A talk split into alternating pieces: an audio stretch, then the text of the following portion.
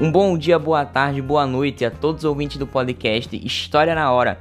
E hoje nesse episódio especialíssimo em que eu vou falar sobre o quientismo, ou seja, um momento de cartas informativas, descobertas do novo mundo, ou seja, o continente americano estava sendo desbravado pelos europeus que estão enfrentando agora justamente os perigos dos mares, os monstros que supostamente estariam habitando essas águas desconhecidas e que enquanto a Europa estava em pleno renascimento, o Brasil, entre aspas, nascia para o mundo ocidental.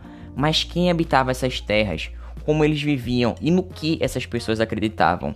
Bem, será que quando os portugueses chegaram ao nosso país, o Brasil, essa terra já era habitada mesmo? E que tipo de oportunidades essa nova terra poderia proporcionar para esses europeus? Ou seja, meu caro ouvinte, vamos estudar um período da história que normalmente é muito esquecido, ou seja, período anterior à chegada desses desbravadores europeus que faziam essas cartas e transmitiam para justamente seus chefes na Europa, mostrando os primeiros documentos a respeito dos países, né, que estavam agora compondo esses continentes que seriam descobertos, que no caso agora é o continente americano, descrevendo assim a natureza, a fauna, a flora local. Mas e aí, meu caro ouvinte, preparado para viajar no tempo, justamente aterrizando nesse contexto de grandes navegações, ou seja, idade moderna, século 16. Vamos nessa? Bom, bem, vamos assim.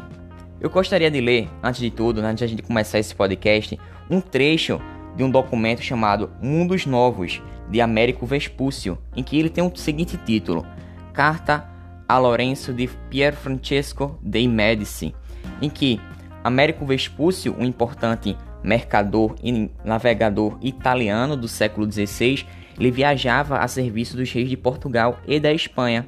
Remetida assim esta carta a Lorenzo de Pier Francesco dei Medici, e que era um político e banqueiro italiano, e Medici viveu de 1463 até 1503. Já Américo Vespúcio, ele viveu de 1454 até 1512, ou seja, um contexto de grandes navegações de exploração do mundo afora. Então vamos à leitura. Só são alguns trechos que eu vou destacar aqui. Bem, aos 14 do mês de maio de 1501, por ordem mencionada do rei, partimos de Lisboa com boa navegação, com três navios para explorar novas regiões no Austro.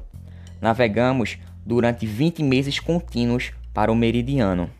Nessas tantas e tão grandes procelas do mar e do céu, aprove ao Altíssimo mostrar-nos um continente, novas regiões e um mundo desconhecido, pela visão dos quais fomos invadidos de tanta alegria quanto alguém possa imaginar ser costume acontecer àqueles que conseguiram salvar-se de várias calamidades e da fortuna adversa.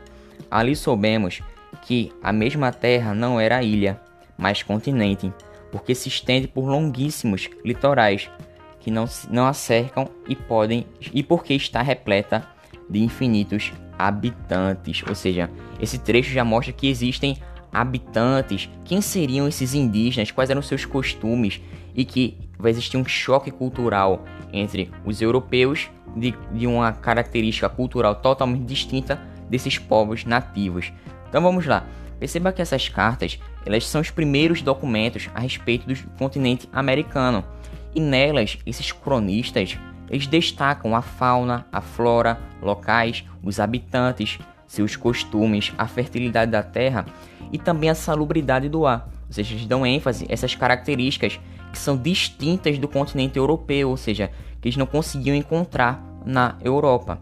E essa carta de Américo Vespúcio, ela é justamente pertencente ao gênero epistolar e que ele vai desenvolver suas reflexões acerca de um tema relevante, né? Ou seja, de um tema sociopolítico, que justamente a gente pode interpretar que esse conteúdo excede o caráter, o caráter imediato e utilitário de uma carta pessoal, ou seja, ele tem um grande valor histórico, documental e literário, baseando-se assim em concepções mais antigas, né? concebidas desde a antiguidade. Então veja bem, essas cartas, diários e roteiros de viagem, eles vão registrar o tempo, as impressões desses navegadores, atualizando assim os reis que estavam lá na Europa e as pessoas influentes também desse continente, sobre justamente a descoberta e a posse, entre aspas, do novo continente. Vale dizer a presença do escrivão português Pero Vaz de Caminha, que viveu de 1450 até 1500, sendo um desses viajantes que registrou em cartas as suas impressões a respeito das terras em que descobriu. A gente pode ler um pequeno trecho da carta de achamento do Brasil, que é justamente Pero Vaz de Caminha. Ele fala assim: Senhor, posto que o capitão mor desta vossa frota e assim os outros capitães escreveram a Vossa Alteza a notícia do achamento desta terra nova, que nesta navegação agora se achou, não deixarei de também dar a minha conta disso a Vossa Alteza, o melhor que eu puder, ainda que, para o bem contar e falar, o saiba fazer pior que todos. Tome, Vossa Alteza, porém, minha ignorância por falar boa vontade. E creia bem, por certo, que, para alindar nem afear, não porei aqui mais do que aquilo que vi e me pareceu. Ou seja, nessas cartas ditas como informativas, essas novas terras elas são apresentadas como verdadeiros paraísos, com grandes fertilidades, águas cristalinas, integração entre homem e natureza.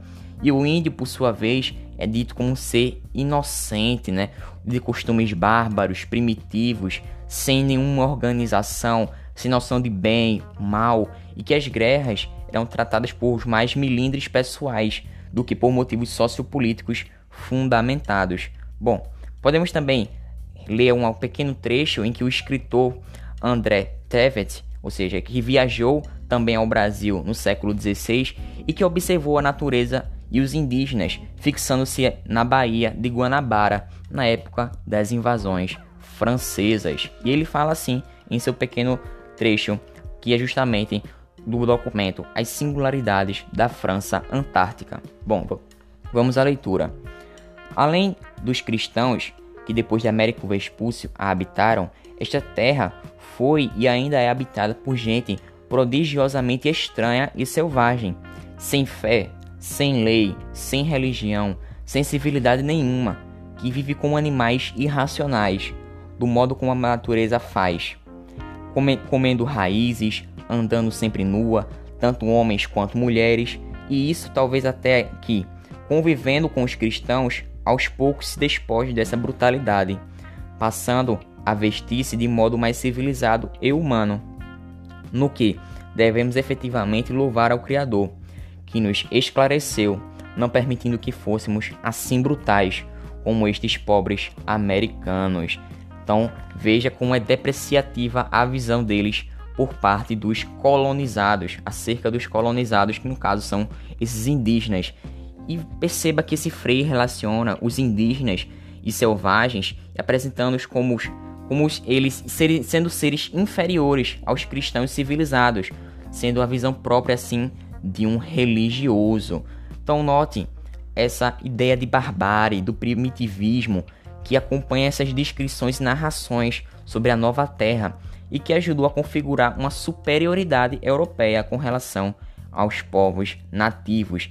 E vale ressaltar que se essa cultura desses povos indígenas fosse aniquilada, rebaixada a um nível inferior apenas mais de um elemento natural, ela sim poderia ser governada, subjugada e tendo a visão e intenções dos seus futuros colonizadores e investimentos realizados nas navegações seriam confirmados e justificados, ou seja, seria necessário uma dominação sobre esses povos para que eles fossem de fato domesticados, tirasse essa selvageria, essa brutalidade. Então aqui fica o meu recado. Será que existem culturas diferentes ou uma cultura superior? E essa é a grande mensagem desse podcast que vai se finalizando agora, mas que vamos ter outros e mais outros a respeito do quientismo, dando continuidade a esse assunto que nos é tão fascinante. Então, meu caro ouvinte, eu fico por aqui. Até uma próxima. Valeu. Falou.